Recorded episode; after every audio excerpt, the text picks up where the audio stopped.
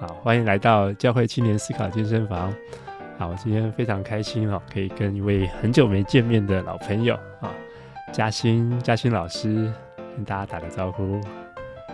Hello，乐奇，啊，好久不见，很高兴看到你啊。那呃，也很高兴跟乐奇的听众朋友们 在空中相聚。是。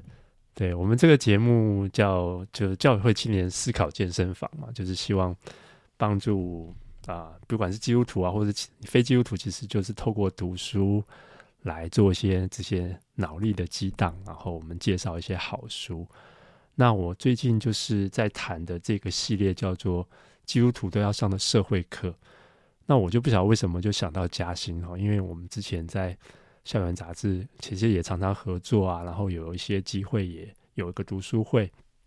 所以我们今天要聊一本书，我想也是他自己应该是相当有感受的一本书。这本书叫做《没有宽恕就没有未来》，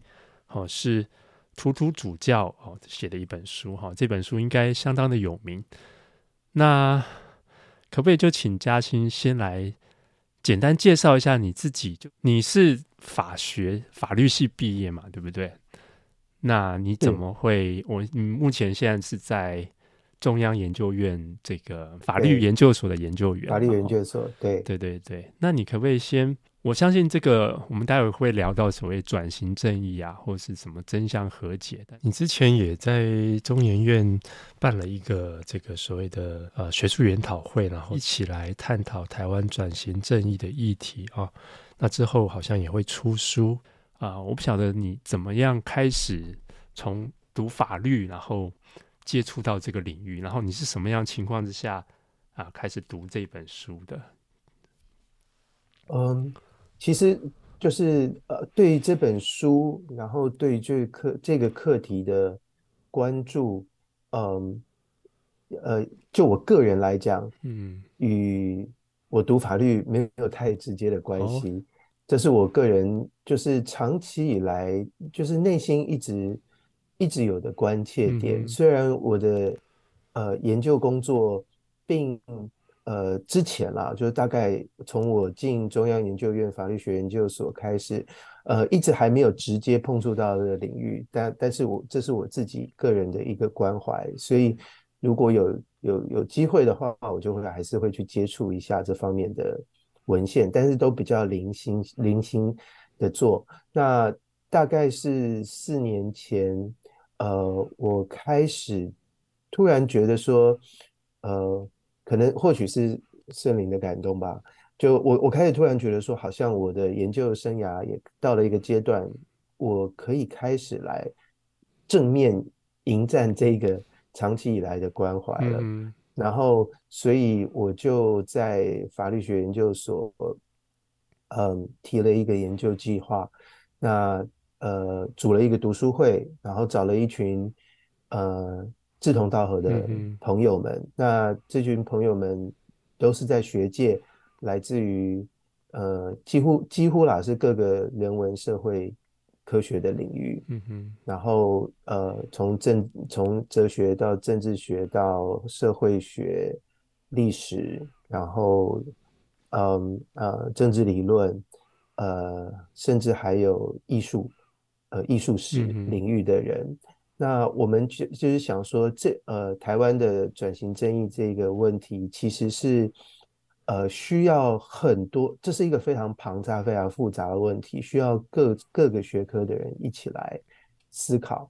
那所以我就开始了这个研究计划。开始了之后，当然会发现说，这个问题当然跟法律，呃，是是非常非常切身相，就是非常切近相关的。因为，呃，你放眼世界各国，呃，在处理就是转型正义的问题的时候。其实法律是最重要的一个场合，是对。那呃，不管是国内法，或者是后来在联合国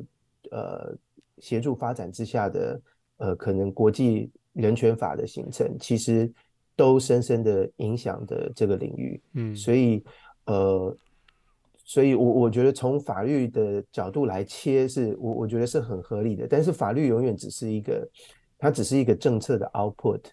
就是嗯，你你形成一个政策，然后你你你需要透过法律的形式去执行它，但是你上游的所有的需要做的一些基础的政策思考，你的基础哲学是什么？嗯，对，其实这个才是真正的大灾问。那、嗯、呃，这是为什么我需要找各个人文社会科学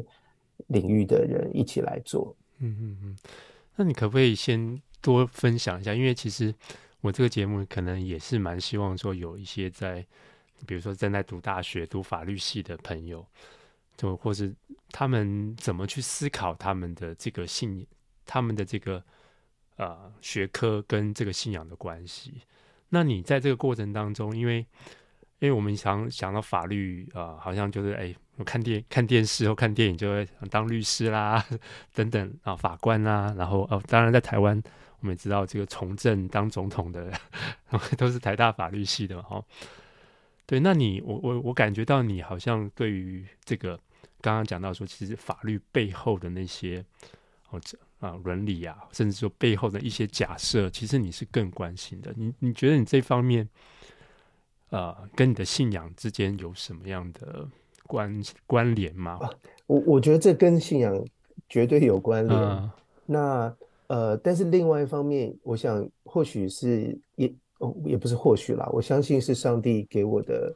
个人的一些条件，或者你可以说或者是恩赐啦。就是说，因为我在我在法学研究领域里面，我算是比较偏向我们所谓的呃基础法学，就是呃我是做基础理论的。嗯然后，尤其是偏向比较哲学这一这一个方向的基础理论，嗯哼。通常我们在法学领域里头，我们谈到基础法学的话，通就有三大领域啦，一个是所谓的法哲学，一个是法社会学，嗯、一个是法治法律史。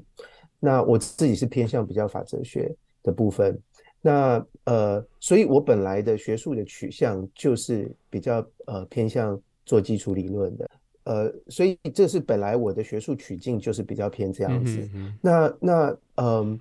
呃，呃，信仰绝对是一个重要的，我个人的生命来讲最重要。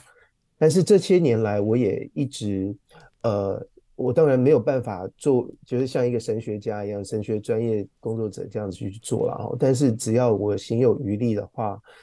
呃，我还是会去接收呃吸收吸收相关的一些神学的。呃，论述那呃，因为我觉得做学学术工作是是一辈子的工作，嗯、我觉得就好像就好像你要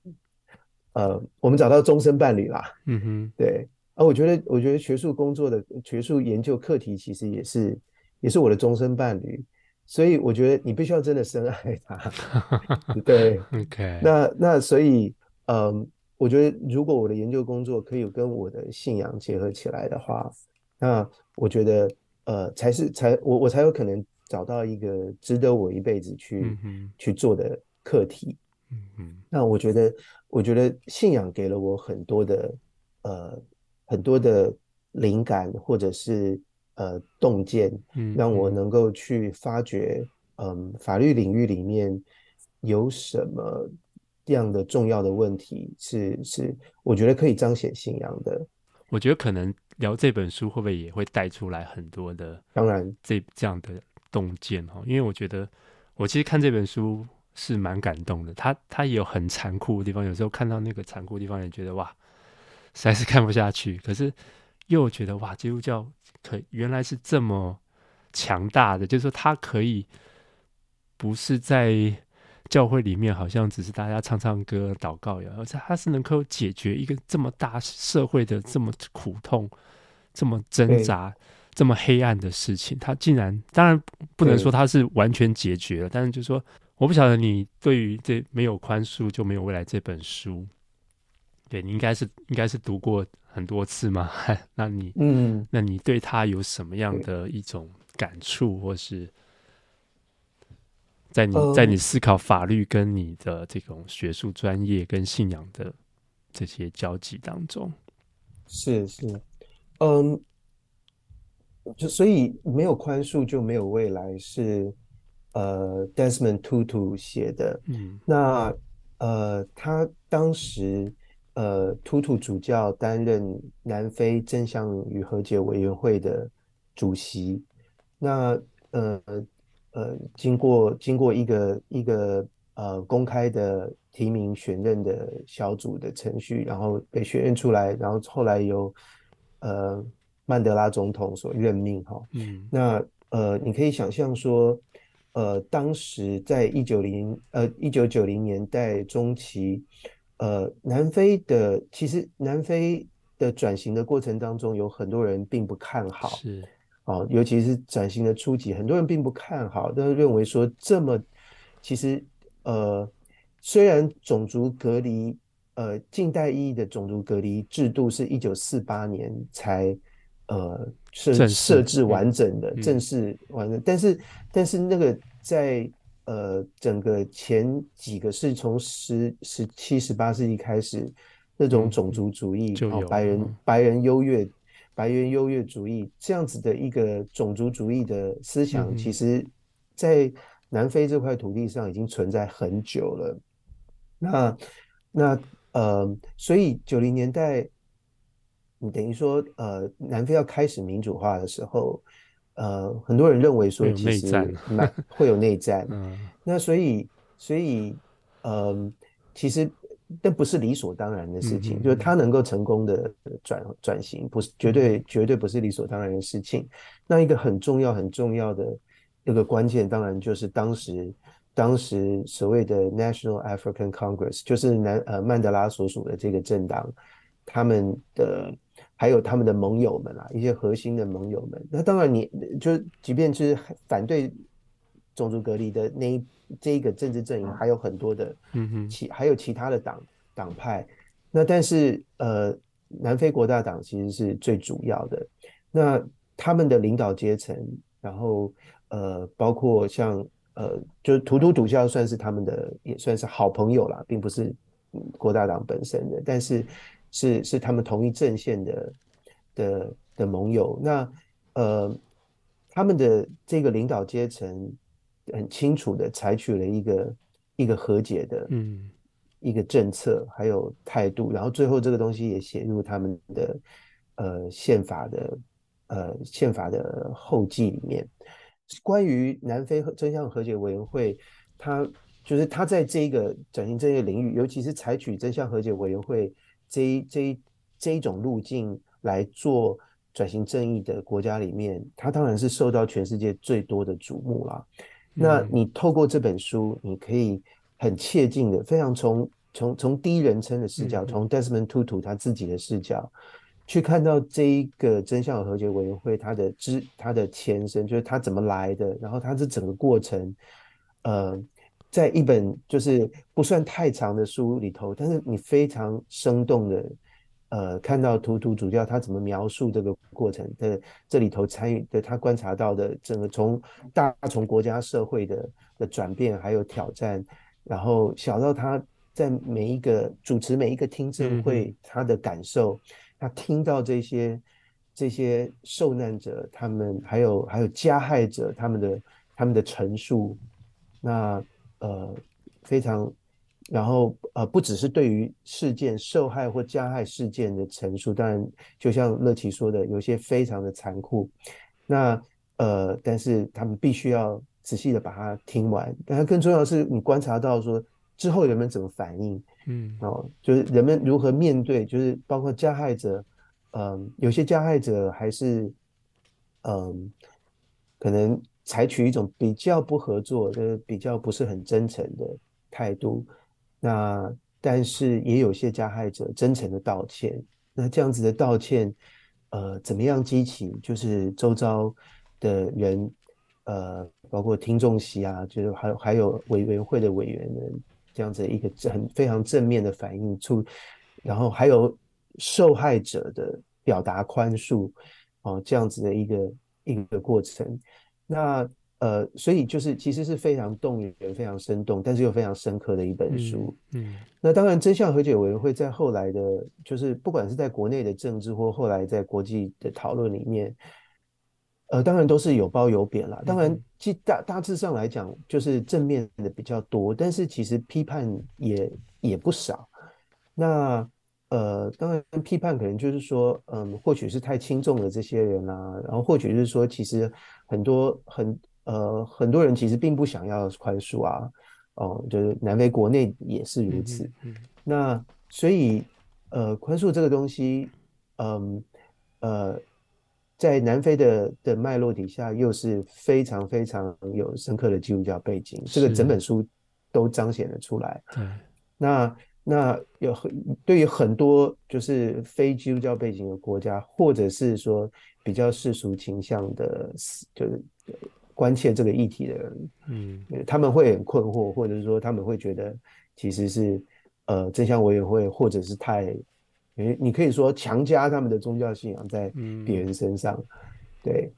当然，当当然他们不是说。去宣扬基督教本身，他们宣扬的是宽恕，嗯，但是问题是说，当你在谈宽恕的时候，对他，他必须要有一个基础，就是你你凭什么谈宽恕？嗯，那当然，所以也会引起一些呃比较不能理解这样子的宽恕的基础的人的批评，嗯，嗯，对，那对，对他其实就是说你讲的，就是他是在一个基督教的一个脉络之下嘛，包括这个。呃，南非总统曼德拉嘛，然后或许整个教，或许整个南非都可以算是某种程度的基督教，有基督教精神。不过我们待会来探讨说，为什么基督教国家会做这种种族种族隔离的政策？哈，那所以其实就是在书中有讲到那个呃，是城南州。院副院长他就谈到说，其实他在主持这个真相和解委员会，好像就在举行一个圣礼哈，因为图图是一个牧师，是一个主教嘛哈，好像把这种我们觉得只是一个法律的案件，好像提升到了一个好像我们来到上帝面前要去与人和解，甚至与神和解那种仪式感里头哈。那我觉得这个是在一般，我至少我觉得在台湾或是哦，甚至在美国。我都不晓得有没有有没有能够做到这样子的情况哈。对啊，彼此的仇恨真的是很很强大，因为那个事件也不是很久以前的，而且他们那种杀害的方式真的就是非常非常残酷。然后，而且不是只是单方面的。我想是不是呃，你刚刚讲那个非，就是呃白人也是警察也是非常残酷的把这些抗议的分子抓走，或是。拷问，但是相对过来，其实另外一方其实也是在报复。其实他们之间的那种张力跟仇恨，我觉得已经到了一种 快要爆炸的程度了，非常非常是啊是啊，对啊。但是到最后，竟然好像某种程度有一些化解，我真的觉得是很，很不可思议的一个。嗯、我在呃，我我可以念一段，好啊好啊。呃，这本书就是中译本的一百二十页，就是这个当然就是图图主主教他自己的。文字他说：“我在真相与和解委员会听取违反人权的罪犯讲述他们的罪行时，便意识到我们每一个人实际上都能做出最可怕的邪恶行为。我们全体谁也没有办法预见，如果受到同样的影响，处在同样的境地，我们就不会成为和罪犯一样的人。这并不是纵容或原谅他们的行为，这是要让心中充满更多上帝的爱。”为看到他所爱的人走上这样的悲伤之路而哭泣，我们必须从内心深处，而不是出于虚假的虔诚，对自己说：“为了上帝的慈悲，我向前行。”对，所以我就这一段，比如说这段话，我觉得就相当深刻的去点出了，呃，就是不不只是图图主教啦，而且也是。当时的南非国大党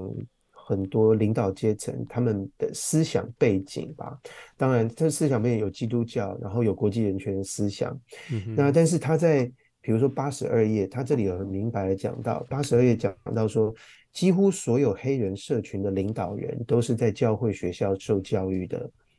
对，然后当我们问及，呃，他。他哦，他他当然就是一个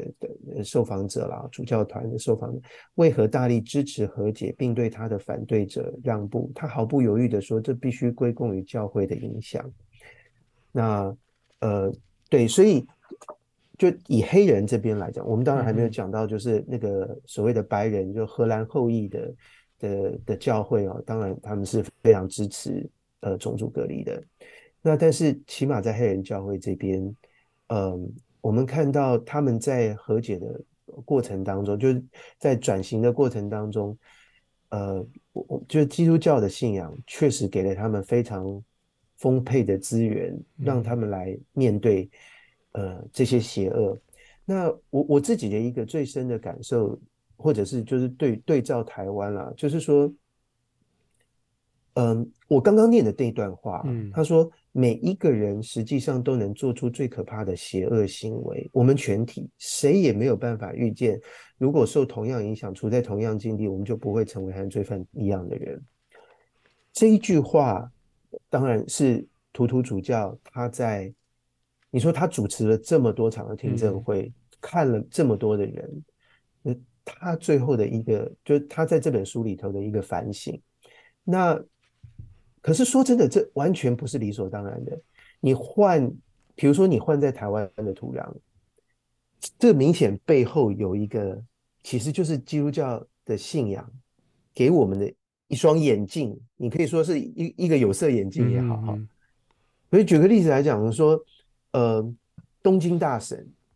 好、哦，二战之后的东京大审，或者是当时在在在呃，不管是中国境内或者是亚洲各地所举行的大审，嗯、你你你说去听取这些呃日军罪行的证词之后，嗯、你能够得出同样的结论吗？我我其实其实有很多人研究已经显示出来，我觉得东京大审在亚洲。对于国际人权法的发展的影响，其实跟纽伦堡大审是很不一样的。哦，对，所以呃，你你可以想象说，就是比如说东京大审，在不管是台湾，像我我们是，我算是还还呃，就是在在威权时代成长的人，嗯，台湾威权时代成长的人，基本上对于对于那段历史的反省，我们是用民族主义。当当然是中国民族主义啊的角度来解读这件事情。你戴着有色眼镜是民族主义，不是不是不是图图主教的这个人的原罪思想。所以老一辈都会说不要买日货啊那些的。对对，就是你从这里看到就是什么，就是看到你你就只是看到说日本人是坏人嘛。嗯，对，日本人很坏嘛，就这样子啊。那当然，你从台湾民族主义来来讲，那就是中国人很坏啊。对啊，就是所谓的国民党很坏啊。嗯，对，那这就是我们的眼镜啊，这是说我们戴的眼镜啊。嗯，那而我们戴的眼镜其实跟图图主教戴的眼镜是很不一样的眼镜。嗯，我觉得我讲这个意思就是说，其实我们每个人在观察这个世界，尤其是观察这一些事情的时候，其实不管你有没有意识到，你都戴着一副眼镜，你只是有没有你你有没有意识到自己戴的是哪一？嗯，我自己。我不知道，我我觉得我们的版本可能不一样。我刚刚查的时候，哦、你的页数跟我的都我都找不到。哦、你是你是二零一三吗？哦、还是？呃、我这个是二零一三的二版，你那个应该我啊，我我找到了二零零呃，我这个是二零零五哦，OK，出版是是是，对，OK。对啊，我自己也有有一段是自己蛮感动。他就谈到我我在在我的版本是第二版的，是一百四十八页哈。那他说，因为因为我自己才发现，就是其实图图主要他是一个牧师嘛，他要在一个所谓真相跟与和解委员会，我们一般会觉得好像在台湾这个就不太会是一个宗教领袖出来主持的哈，但是他。他却认为他的神学、他的信仰是能够，当然，在这个他也有谈到说，在这其实委员会里头，不是所有人的信仰都是一样的，也有无神的，也有伊斯兰教的，那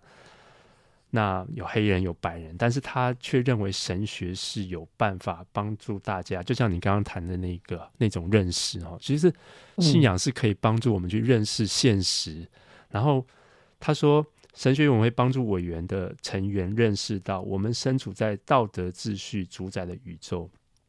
善与恶都是真实存在，而且影响所有层面。在道德宇宙中，尽管现实不尽如人意，但邪恶与不公、压迫与谎言终会崩溃。对我们基督徒来说，耶稣基督的死去与复生，应该讲复活，就证明了爱比恨强大，生命比死亡强大。光明可以战胜黑暗，欢笑、快乐、怜悯、善意和真理，都远胜于其反面的事物。嗯，对我自己就觉得哇，我其实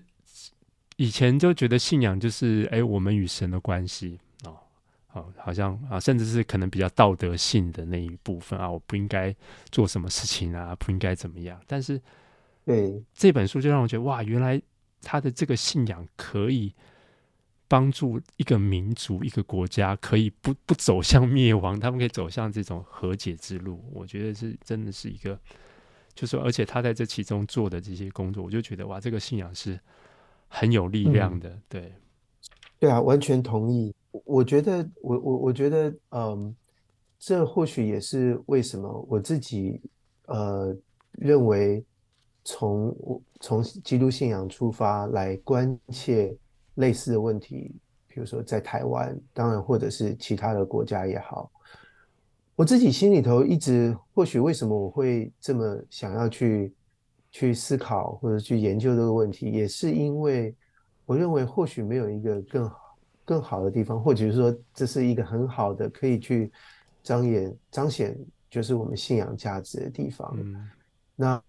如果说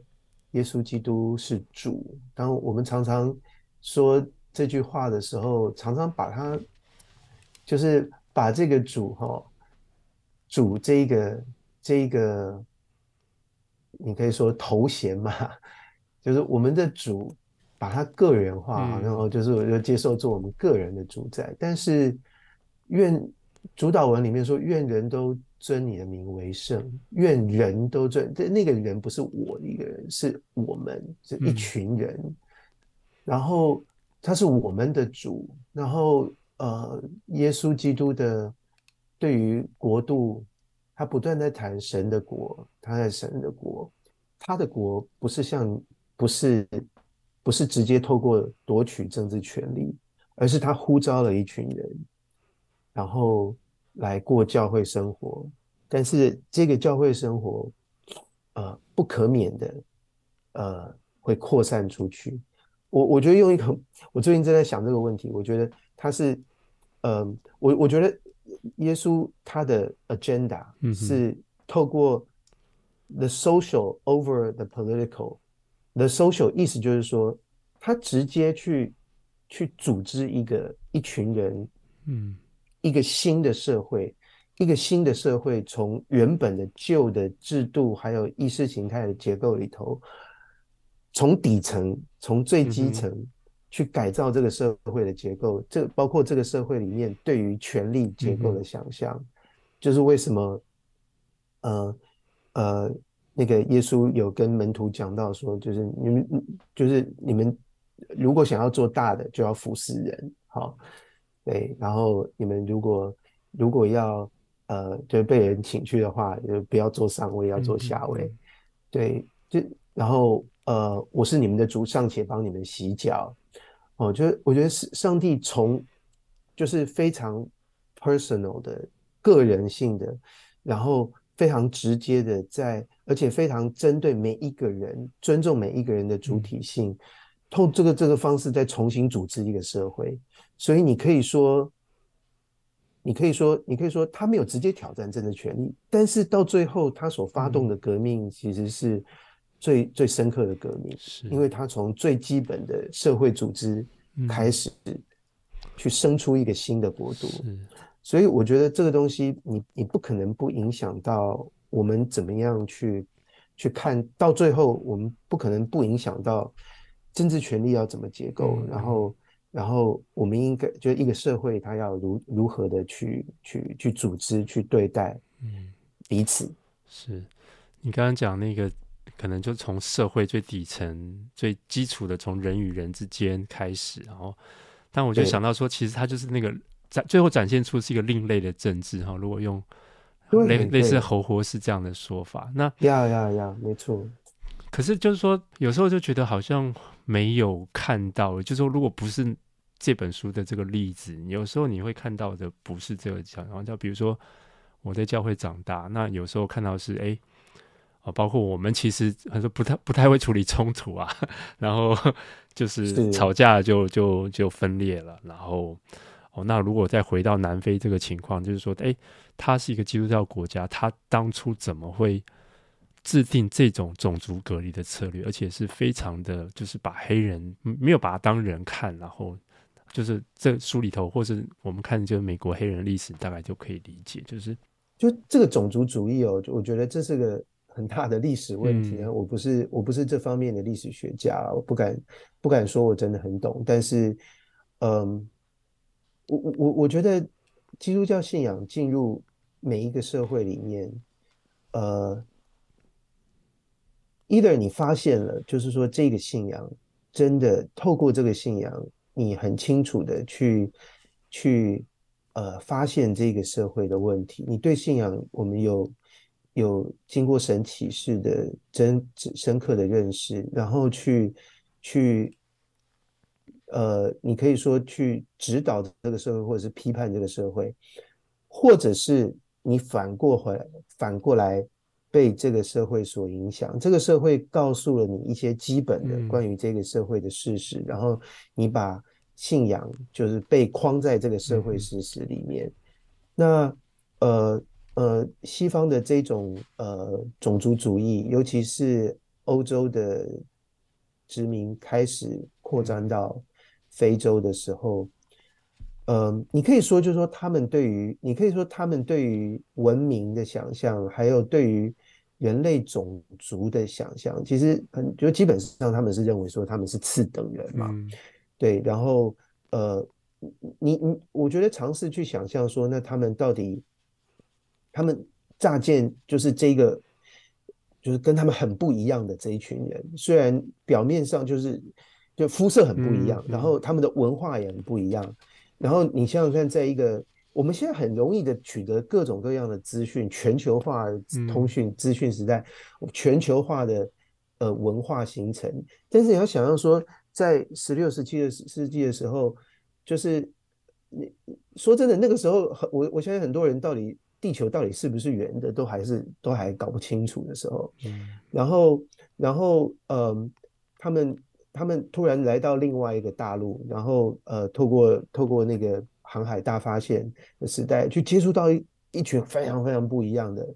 的人，然后他们自然会觉得说。中间有隔阂，然后如何去理解这个隔阂？你因为你可以想象，嗯，说慢慢慢慢，然后又由于他们的这整个整个文明发展的的阶段不一样，你可以去想象说，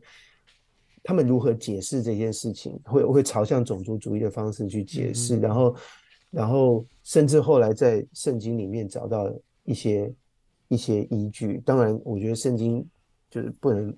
不能 不能断章 取义啦，对啊，不能乱解，对啊。那嗯，所以，我我我觉得再回过头来看好了，就像我们刚刚说的，所谓的呃，如果说他们犯的罪是民主种族主义的话，那我们犯的罪是不是民族主义的罪？嗯嗯。好，那我我我在我看来是啊。不管是中国民族主义，或者是台湾民族主义，都有可能犯一样的罪，那就是什么罪？就是你没有，你你你拒绝用用嗯上帝的眼光去看待你眼中的恶人，然后你拒绝为他们祷告，拒绝与他们和好，然后。你区，你把这个世界区分了两种，一种是蓝的，一种是绿的，一种是，这对我们来讲也很正常啊。我们台湾就就生活在这样子的一种政治氛围、嗯、政治环境里面啊。那我我我觉得，如果你能够了看到说，我们自己也在犯同样的罪，嗯、只是你刚好生活在不同的时代、不同的社会、不同的不同的整个整个整个呃历社会的记忆里面的话，我觉得这个其实并不。并没有好让人惊讶的、嗯，就是还是会在我们现代社会，虽然即使说资讯这么发达了，但是哦，好像看起来更文明了。可是我们这种非人化的倾向，其实还是在的哈。比如说我们在网络上跟人家吵架，或者是在选举的时候，就把这个对方这个好像好像非人化这种这种倾向，我觉得的确就像你讲的，也也不是。不可能，而且而且是常蛮常见的哈，甚至我们哦，比如说我们都市出身的，我们看不起乡下人，或者是哦，甚至是外籍劳工等等。我也不敢说，我我们觉得当然不敢说，我们我们都能够免于这样子的罪。嗯、但是，我我我觉得耶稣的事工最奇妙的一个地方，就是他他呼召每就一个一个的人，我觉得那是一个那说老实话，就是从人权发展史上面来讲，你说。呃，权利这个概念其实相对来讲是晚近的，但是对于个体性的尊重，对于 human dignity、human individuality 的每一个人的尊重，我觉得这个东西其实是有很而而而拒绝让对于每一个人的尊重被。解消在就是你的这这种大政治意识形态里面，然后把人做区隔，不管是阶级的区隔、种族的区隔，或者是呃政治意识形态的区隔、国族的区隔，我觉得而是对每一个人的尊重，每一个个体的尊重。我觉得这个是，我觉得这个是耶稣的施工。嗯，我觉得一个最，我觉得深刻的去颠覆这个社会结构的的核心。那。我觉得，如果我们有幸蒙恩，然后然后跟随耶稣的话，我们必须要拒绝这一种去区分，就是绝对性的区分你我的这种倾向。嗯、我觉得永我们往往，其实我觉得我自己信仰的历程里头，我觉得越来越发现，就是我如果我们有可能有带着这样的眼光去看的话，我们会发现说。很多时候，我们以什么什么为荣，尤其是这种大的集体为荣。不管你说是台湾人也好，或者是就是我站在普世价值的一方也好，就是你觉得哇，自己自己因为属于这个阵营，所以你自己觉得哇，心里头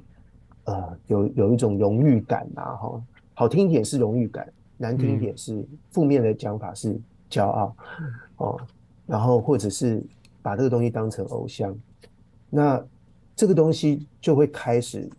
区分区别啦。嗯嗯，因为我们往往我觉得这个世界的方式，我觉得这个世界生存的那个这的方式，往往就是先透过区分区隔，嗯，先区隔不同的群人，然后呢说，嗯，我我我归属于那个比较高尚的那一群，或者是比较比较比较有价值的那一群，然后呢。透过这个来肯定自我的价值，嗯，那那我我觉得这个是这个是呃，这个是我们基督信仰，我觉得最需要去提防的，嗯，就是任何是以上帝以外、耶稣以外的的的价值作为我的价值的来源，我觉得都是都要非常小心。嗯对啊，就是一般我们讲政治就是区分敌我嘛，哈。但是，如果我们另另类的政治，就可能真的就是不一样。你就要看到每个人，即使是敌对政党的人都有那个人性，都有上帝造他的。不过，我觉得这个就要回到一个，就是说你刚刚讲到那种，呃，说过去有种族主义，然后我们现在有这种国族主义。那我觉得的确是，就而且现在这种国族主义是。因为有了现代的这种各式各样宣传的技术嘛，然后官僚体制，包括运动会啊，我们唱国歌，然后在在国际舞台得奖哦，这些都会强化就某种爱国心嘛。那这个某种程度也没有不好哦，但是有时候怎么样就走过头了，然后变得好像哦，就像你刚刚讲，好像那种那个个人的主体性就消融在一种对于。好像那种国家，或是一种，好像一种这种意识形态的一种崇拜里头。刚你不管讲讲大中国主义，或者是台湾主义，哈，就是好像，特别是我们现在在讨论说这本书，如果我们要放在台湾的处境，就会发现，哎，其实困难重重。因为第一个，我们没有这么啊、一个领袖，他是有这种高度，像曼德拉、图图主教这样子的领袖来。做这个和解的工作，那对我，而且我们有自己的这种国族的主义在里头。说真的，嗯，我我我觉得，我我就是我不是带着说我我们一定能够做到什么，嗯、就是，但是我相信，我们如果有五饼二鱼，我们拿出来让耶稣使用，然后是耶稣让让五饼二鱼可以喂饱五千人，不是我们的五饼二鱼可以做什么？嗯、那所以我也只能想说，我确实看到就是台湾社会的这个状况，我是有我的忧心，然后或许我也是献上我的，不是五饼二鱼啊，我就是一个饼一条鱼拿出来。然后看看会发生什么事情，嗯、对，那嗯，国族主义这个东西，说真的，它不是本身一定不好，因为呃呃，我觉得我们的问题永远都是说，就像奥古斯丁讲的，就是我们我们出我们的罪，其实来自于把上帝所造的美好的事物，呃。爱他胜过于爱上帝自己，那让他成为我们指导我们如何处理我们与人的关系的的最终指导原则，无就是你可以说是最高上纲、无限上纲啊。我们只能把上帝无限上纲，任何其他的事情无限上纲，我觉得都是罪，都是灾难。那那呃，我觉得一个最最简单的 test。就是我们，我们是不是把这个东西无限上纲？我觉得很简单，就是回到耶稣的身上宝训，就是你能不能够为罪人祷告？然后，呃，或者是马太福音十八章说的，呃，弟兄要来跟你和好，呃，你要原谅他几次？七十个七次。那我觉得你要问的问题就是说，你你有没有做到？就是你如果做不到，或者说你连呃，我们连尝试都不愿意尝试，或者甚至认为说那不对，啊，耶稣说的不对，那其实就表示说你有把一些东西举得比耶稣更高了，比比上帝更高了。那如果我们的的的呃台湾国族主义的出发点是我们受压迫，然后呢，呃，是外来者压迫我们。然后，所以就你你就得得到这样的一个很简单的结论，就是我们他们，然后外面的，尤其是对岸来的，都是脏东西。然后我们我们我们要对抗它，那包括对抗还在我们跟我们生活在一起、嗯、国民党，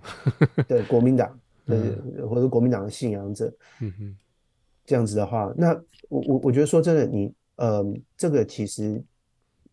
就是我们就没有在跟随耶稣嘛，我们就是把，我没有说不能爱台湾，我没有说台湾国族主义不好，因为如果现在国家体系是用，基本上就是用我们这个政治单元作为单位的话，我们必须爱台湾，我们必须要 support 台湾，我们必须要维护台湾所给上帝透过台湾的政治架构给我们的一切祝福，但是我们不能把它高举超过上帝。对你这样讲，其实对基督徒来说，因为我们有一个比如说超越性的信仰嘛，哈，但是可以理解。但是就是说，在一个像我们之前讨论在啊、呃，你写过的文章就谈到说，哎，我们啊、呃、华人的文化并没有那种超越性嘛，哈，或者说，对，应该可以这样说吧，哈。那那更多是比如说是复仇的文化。就是看那种金庸小说，知道你就你是有有一种复仇作为一个动动力在在生活的。你在这个情况下，作为一个基督徒，要怎么去？对，在在南非，可能他们还不仅是基督教，他们在原住民，他们也有所谓和解的概念，哈，就是在原住民的那个叫什么，Ubuntu，Ubuntu 嘛，对，那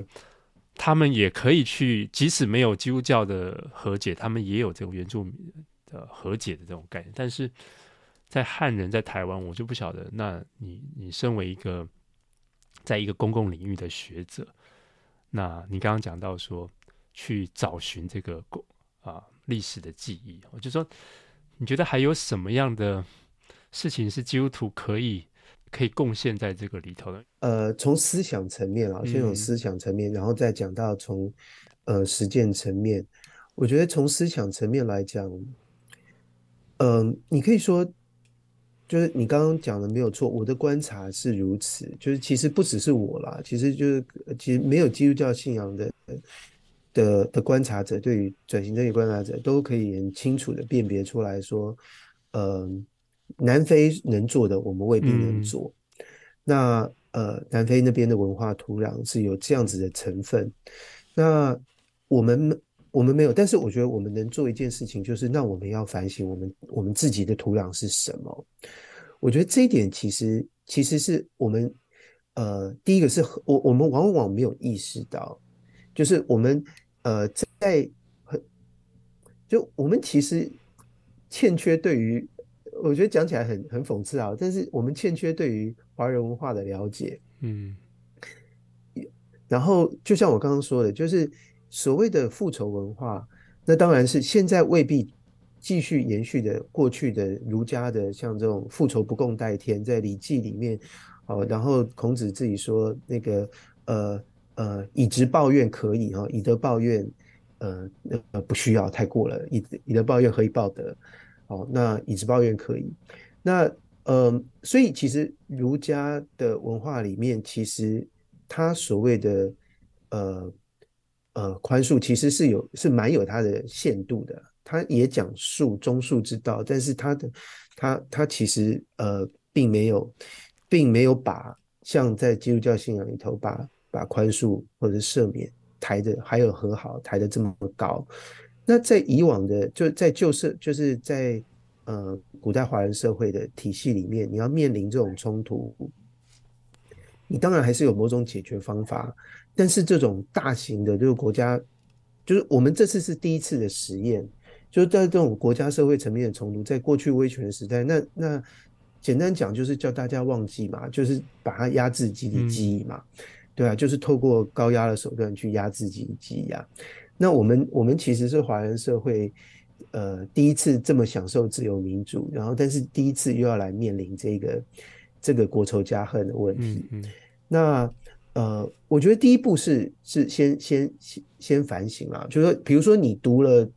图图这一本《没有宽恕就没有未来》，哦，你会觉得说，哦，他们跟我们不一样。可是呃，到底怎么不一样法？那你你知道不一样，但是我们的社会到底是怎么样？就往往往往呃发出这样子的声音的人就说哦，因为我们不信上帝。就是我我觉得这样子的呃回答可能太简略一点。嗯、你不信上帝，你可能心里头也渴求的和好，也渴求的和解，你也可希望和平，但是你又希望正义，所以你会发现，其实，在如。就是我们传统社会，我不敢说儒家的哲学体系那些大哲人，他们没有办法解决这个问题。这个问题我还没有研究到那么深，但是我发我认为其实，嗯，在传统我们面对这种问题的方式，either 就是忘记，然后不然就就是呃呃归诸某一种宿命论，啊。有宿命论就啊，这事情一定会发生啊！这个就是每一个朝代改朝换代都已经会发生这种事情了哈。就这个东西其实是我我我我不管是在当年一开始有人开始谈二二八，在一九一九八六年还是一九八七年的时候，在立法院质询的时候，当时的余国华行政院长啊，还在国民党时代，呃，他就是这样讲的，就是他有时说溜嘴，就是说啊，当初清朝入关的时候也是这样。以前的人面对这个问题，其实因为他没有办法解决，他有一种倾向是归诸宿命了，他就是历史在反复。如果历史势必如此反复的发生的话，那我们我们也不要强求。好，那当然另外一种就是强求，好，那就是仇要报到底。那这个其实是其实是呃儒家的呃呃五伦复仇观。呃，里面去会去强调，但是如果你不想要那样做啊、哦，你又不想冤冤相报，那你只能归诸宿命论，然后宿命论之后忘记。那呃，然后我觉得要来思考，就是说我们这一套哲学，这一套生活方式，真的 make sense 吗？我觉得，我觉得第一个其实都可以再思，就是其实这是一个呃鸵鸟鸵鸟方法嘛。我觉得这是一个这是一个 incoherent。嗯的的哲学，一方面你又想要和解，一方面你又想要和平，一方面你又想要正义，到底在什么样的意义上面，这几个你都，我们都想要追求的价值，可能可以和平共存？我觉得其实或或许我们我们过去的哲学里面，其实从来没有提过一个很好的解答。或许有，我不知道。我觉得在思想层面上面，我觉得是看了。图图主教的这本书，我觉得不应该让我们说哦，因为他们信上帝就把书一丢，跟我们一点都关系都没有。如果我不是信基督的话，我觉得应该是要反过来问说，那你的文化，你的眼镜是什么？你是戴着什么样有色眼镜来看？你这副有色有色眼镜是让你精神分裂，还是你这副眼有色眼镜值得你再进一步的来反省？然后你可以从基督教那边学什么？嗯啊，或者是你从其他宗教，从无本土里面学什么？对，那。所以，所以我觉得一个一个比较有有负责任的思，就是思考者，应该是要这样子去思考。嗯，那这个是在我觉得是在思想层面上面，然后我觉得在实践层面上面的话，嗯，我观察到有一个现象，就是说很多人其实没有办法解决刚刚我说的那个思想层面问题，但是很多人又隐隐约约觉得，比如说某一种层。形式的和解，或者是某一种形式的，就是我们持续的对话是重要的。那我我觉得对话这件事情，嗯，其实作为一个中继站，其实我我我发现，其实很多人，呃，也不愿意放弃对话。然后，不管你信不信基督，你在这个这个问题上面，他也不愿意是说对话是不对的。还是其实有我认识有人啊，就是他不是基督徒，有有有有很优秀的研究者，他也不断的在尝试的做做采集访问，然后做口述历史，嗯、那包括去做呃找到比如说当年的情治单位的人，呃做口述历史，就是去、嗯、去呃就是很平时的，就是去去。尝试去跟找出这样子的人去跟他们接触，然后去去跟他们谈，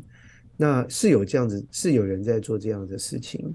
那所以，呃，我认为，我我觉得我们都有一些道德直觉在那边。那呃，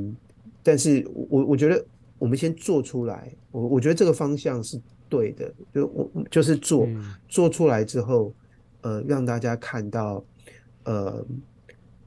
就是这个寻求和解的行动的力量所在。嗯，我觉得我们能做的就是从 from the ground up，呃呃，就一方面，我觉得刚刚说的在思想层面的比较高层次的反省，但是在实践层面的，就是去做，就是尝试的去去去呃去找出这些对话的契机。像我刚刚说的，我那个朋友，他包括他也他也曾经找了那个。呃，情治人员的后代跟受受难者的后代，然后一起来做一些艺术的表现工作，这样子。那我觉得这个、嗯、这个就是一个，也是一个很好的。是，对。但我想最后再问一个问题，就是因为你刚刚讲说，我们很容易就啊、呃、用一种忘记啊，或是宿命论的方式。那哦，有时候在教会里头啊、呃，包括呃，可能有一些经碰到某些经历，比如说。啊、呃，一些不好的事件，然后哦，甚至是这种性侵害啊，或者什么的，那那就会叫做啊，你你原谅他啦，你去、呃、要宽恕什么的。有人觉得就说，哎，我们好像谈宽恕谈的太快了，嗯，然后真相还不够，嗯，那你怎么去面对这样子的一个张力？我我我自己的想法，想法上面是说，嗯，嗯就是图图。他们的做法哦，其实有一个有一个很清楚的地方，就是说，他要一方面，他要为恶者自己要能够坦白，然后自己把真相暴露出来，然后承担责任。他其实是没有什么刑责，对不对？他基本上可以获得释放，或是获得减免。对，他可以获得特赦，对，特赦。那在真相和解委员会上面，呃，他们呃设计这套制度，主要的目的就是每一个人都要负责，所以他不是说，呃，像一开始啦，就说其实八零年代有一些南美国家那种就是呃无针对性的大赦这样子，嗯、就是对，然后那种就是呃，并不是南非的做法。南非的做法是每一个人都要负起自己的责任，嗯、而且他是在公众里头，他要承认他所犯的。对，他要公众人，你要在众人面前说出你做你的你的罪行。我我我我觉得你刚刚问的问题很好，就是说我们基督徒会不会另落入另外一个窠臼，就是谈宽恕谈的太快，个人的承担责任这件事情是一定要的，承担责任包括。的方式包括说，除了我承认，然后我不闪躲，然后我祈求赦免，我祈求宽恕，然后表达歉意，然后，嗯，透过什么样的方式去去去表达歉意？就是我要通常，比如说我要付什么样的代价来表达歉意？就如果一个人他。他他承担责任，但是不需要付出任何代价的话，呃，我觉得，我觉得别人别人可以抱，我就我们另外一方面应该抱持着宽恕的态度，哦，但是宽恕的态度同时要配合着，因为我们所有的人都要一起面对上帝。那犯错的人，你必须要自己，我与被我加害的人。能够恢复连接，恢复连接，也就是恢复共感。恢复共感，意思就是我能够体会我施施加在他身上的痛苦。那我到底怎么体会施加在他身上的痛苦？嗯、我如果一点苦都不需要受，嗯、那我怎么能够宣称我已经了解他的痛苦？那，呃，那所以我觉得很多时候我们的问题就是说，从从啊什么什么什么。什么刑罚都不用加啊，就直接赦免，到我们必须要施予某样的某某一种程度的处罚，然后呃，其实我们有很多的选项。嗯哼，那南非当初采取这个方式，当然跟他们有一个很重要的重点，就是说他们想要尽快的能够成功的过渡到民主制度，而要能过渡到民主制度，他必须要所有的人都支持这个新的国家、新的制度。那，嗯，因为有这样子一个很清楚的的一个国家层次的大目标在那边，那呃，所以在这样子一个大目标底下，我觉得你如果坦诚，然后自白，然后呃说出真相的话，他们愿意给予赦免。嗯，在一个正常社会运作时期的时候，我们应该要建立一个稳定的制度，然后。呃，稳定的制度底下，当然，比如说，就是犯了什么错，要得到什么样的后果，嗯、我觉得这个东西要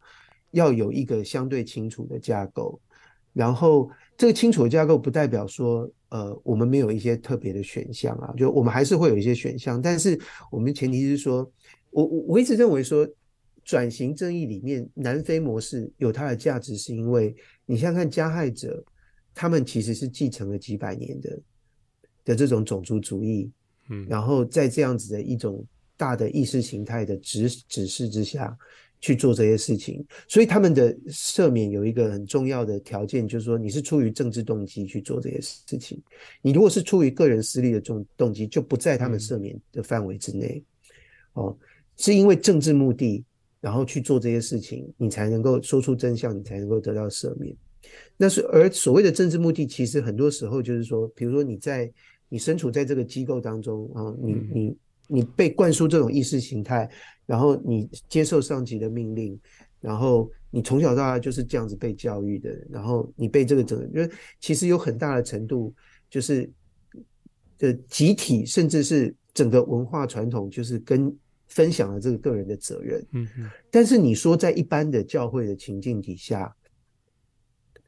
那个。做这种错事的人就是做错了，就是你说我们的组织，你不需要分享他分担他的责这种责任，这是你个人的选择，对，就你你没有其他人可以怪呃归咎，然后你没有你上面的意识形态，或者你没有你的上级可以归咎，这是完全是你个人的责任，我们不一定完全能够类比嗯南非的做法，但是精神都在那边，我们宽恕绝对是一个一个大的方向，一方面。人要宽恕，但是另外一方面，就是为恶者要怎么样负起那个责任，然后组织要如何能够彰显公义，这个东西也是，就是我们在制度设计上面，我们就要就是要要有这样子的思考。嗯嗯嗯，对，所以难怪是说，比如说马英九在做这二二八，很多人不买他账嘛，哈，因为好像没有看到国民党好像真的为那段历史或是白色恐怖，当然二二八是那更早了，是白色恐怖这段历史好像